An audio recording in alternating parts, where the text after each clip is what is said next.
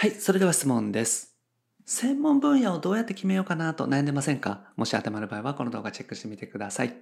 自分の心を解けて。フリーランスウェブデザイナーの井上弘樹です。今回のテーマは、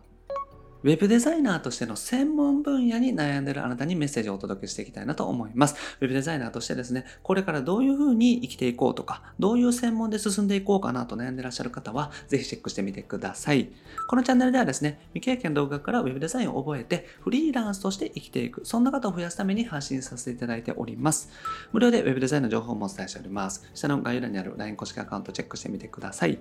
はい、ということで今回もご質問いただきました。ゆきさんですね。1年前から Web デザインの勉強を始めて、サイト作りはできるようになってきました。ただ最近どう進めていったらいいかわからなくなっています。アドバイスをお願いします。ということでご相談いただきました。Web デザインでですね、勉強を始めて、ある程度できるようになってくると、次はね、集客であったりとか、自分の方向性とかって考えていくように、ね、なるんじゃないかなと思います。僕自身も普段ね、動画でお話ししているように、自分自身の専門性とか、専門分野とかっていうのがね、大事ですよっていう話をしていると思うんですけども、そこでね、どういうふうにね、専門分野を決めたらいいかとか、方向性とかが分からなくなってるっていう方がね、結構多いです。なので今回は、自分の専門分野ですね専門性をどういうふうにね決めていったらいいのかっていうことについてお話をしていきますでまずね方向性を決めていくっていうことなんですけどウェブデザイナーさんって多いんですよね。今、ツイッターとか見ていただくと、肩書きがウェブデザイナーとか、まあ、ウェブデザイン勉強中とか、ウェブデザイン初心者とかですね、あとはフリーランスとかっていう方って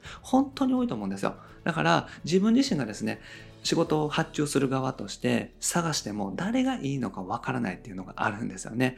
なので、自分自身がですね、発注する側で考えてみると本当に分かりやすいと思うので、まずはですね、そういった形で見ていただくといいと思うんですよ。そうすると、結局決め手がないっていうことに気づくと思うんですよね。ウェブデザイナーさんというふうにね、名乗ってる方は本当に多いです。だから埋もれてしまうんですよね。ウェブデザイナーというふうに見ると、もちろんね、その方の技術とか、作ってらっしゃる作品とか、自分がね、得意なこととかによって全然違ってくると思うんですよ。だから本当は仕事をお願いするのにぴったりの方っていらっしゃるんですけれども、それがですね、わからないんですよね。ウェブデザイナーとしか書いてないと、自分がお仕事を頼むときに誰がいいのかっていうのがわからなくなってきます。だから、紹介でね、教えてもらった方にもお願いしちゃうとか、そういうふうにね、なるんですよね。で、一般の方って、そんな特別な知識ないですし、知識があったら自分でやっちゃいますから、だから分からないから頼むわけで、じゃあ頼むにしても誰に頼んだらいいか分からないというのがね、現状かなと思います。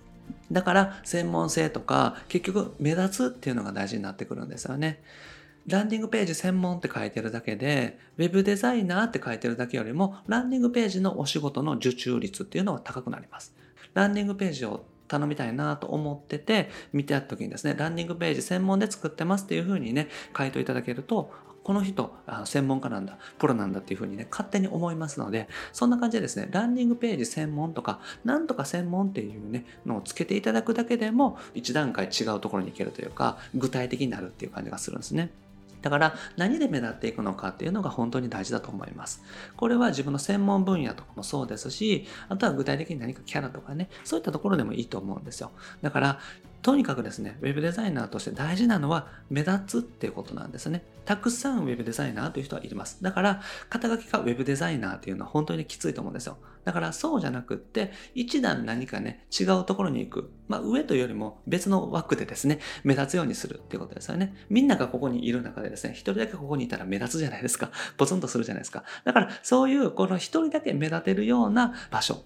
それが専門分野であったりとか、自分のキャラ作りだと思うんですけど、そういったところを考えていくっていうのが大事になってくるっていうことですね。はい。で、お客様の要望から考えていただくっていうのも大事だと思います。で、僕自身はですね、この前、友達のね、生態経営者と福岡でセミナーさせていただいたんですけども、その時にですね、結局現場ではどういうことを思ってるのかっていう相談をさせてもらったんですね。で、その時にやっぱり出てきたのがですね、反応率だったんですよ。で、整体院って広告を打つのが基本でですね、1店舗10万円とかっていうのは当然ね、もう普通に広告費として使うところが多いので、だから10万円使って何人お客さんが来てくれるのか。何人呼び込んでくれるようなホームページが作れるのかっていうところがね、本当に大事ですっていうかね、そこで決めるって話されてたんですね。だから反応率ですね。結局反応が取れるランディングページとかホームページ作りっていうのが求められているなと思います。あとはですね、それとは別軸で、とにかくお客さんが来てくれたらいいっていうわけじゃなくって、自分と共感してくれるお客さんが来てほしいっていう人もいらっしゃいます。まあ、いずれにしてもお客さんが来ていただくっていうのは大事なんですけども、売り上げにつながる集客がしたいっていう方と、自分と共感する。だから人はね、たくさんいらないけれども、自分に共感してくれるような人が欲しいとかね、お客さんに来てほしいとかっていう方がいらっしゃいます。だから、これってね、また作り方が全然変わってくると思うんですよね。だからこっちだと本当に生体に行くメリットとかになると思いますし、逆にこっちはですね、思いが伝わる方は自分の思いとかっていうのをきっちりと伝えていくっていうのが大事になってきます。だからそこで作り方がね、変わってくると思うんですよね。なので、いずれにしても効果の高いホームページ、その方にとって効果の高いホームページっていうところになってきます。だから専門分野で言うと、例えば反応率が上がる。月間10名の新規顧客を呼ぶホームページ制作みたいなところにまでするとすごく具体的になりますよね。で、あとはですね、自分の思いが伝わるホームページ。例えば、思いを伝えるためにですね、動画を使ったホームページ制作をしますみたいなのでもいいと思います。だから、思いを伝えるためにですね、文章だけだと難しいので、その方の雰囲気とか、お店の感じとかですね、そういったものが全て伝わるように動画を使ってホームページを作っていきますっていうのもね、すごくいい方法だと思います。で、そうすると他のね、ホームページを作りますっていう制作会社さんとかウェブデザイナーさんよりもちょっとね、違うポジションに行けますので、そういった形でお客様の要望から考えていくっていうのもいいかなと思います。はい。あと、まあ、よくわからない場合はですね、どういうふうに考えていったらいいかっていうと、一番楽しいことですね。自分自身が今作っていて、バナー制作が一番楽しいなってなったら、バナー制作専門でもいいですし、YouTube のサムネイル専門でもいいと思います。だから、一番楽しいことから考えていくっていうのもおすすめです。あとはお金を使ってきたことですね。今まで自分がすごくお金を使ってきたこと。これは趣味でもいいですし、何でもいいんですけれども、そこにね、ヒントがあると思います。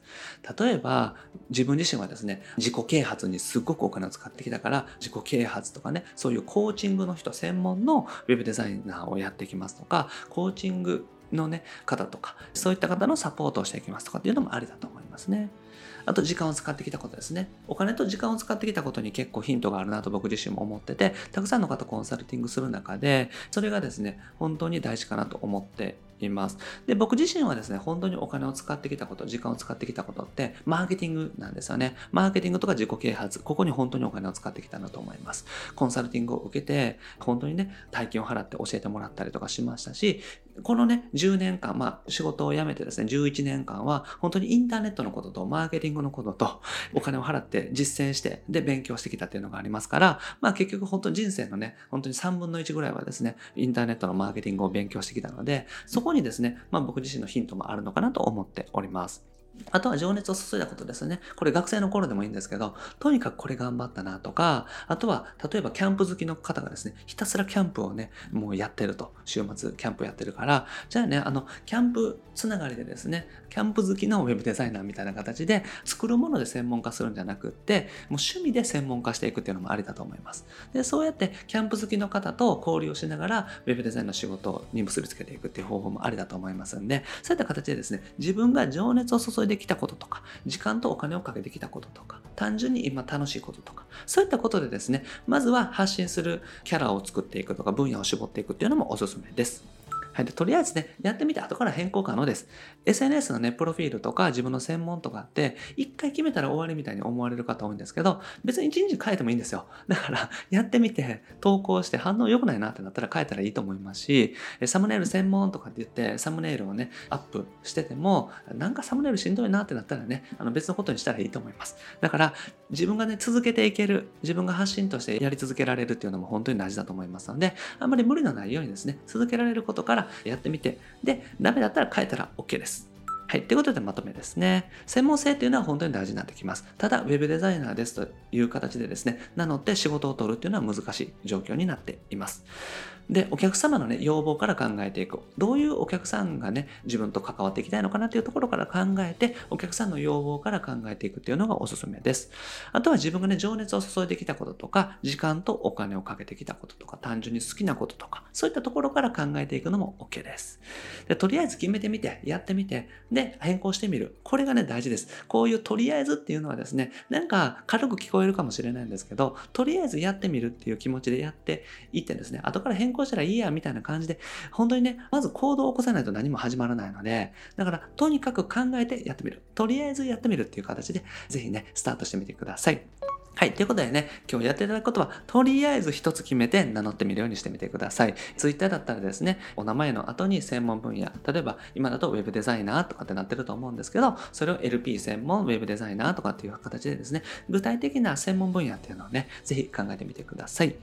はい。ということで、今回はですね、Web デザイナーとしての専門分野に並んでいる方にメッセージをお届けしました。今日ね、お話ししたみたいな形で、いろんな角度からですね、自分の専門分野っていうのをとりあえず決めてみていただけたらと思います。はい。で僕はですね、日本全フリーランス型向こうのため日々活動しております。Web デザインを覚えてですね、Web 制作会社であったりとか、Web デザイナーとして活動していくのもいいんですけれども、自分の好きなこととかやりたかったこととか、そういったことをですね、独立していく、フリーランスになっていくっていう方を増やすために発信させていただいております。おりますでこれまでで300本以上の動画アップしておりますので、ぜひ過去の動画チェックしてみてください。それと今後もですね、毎日夜7時にアップしていきますので、見逃さないためにもチャンネル登録お願いします。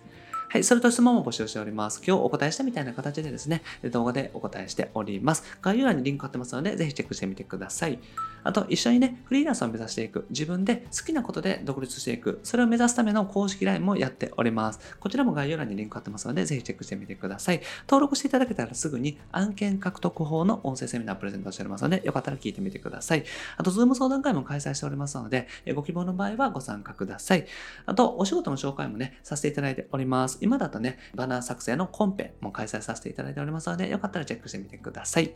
はい、ということで今回は以上です。ありがとうございます。いかがでした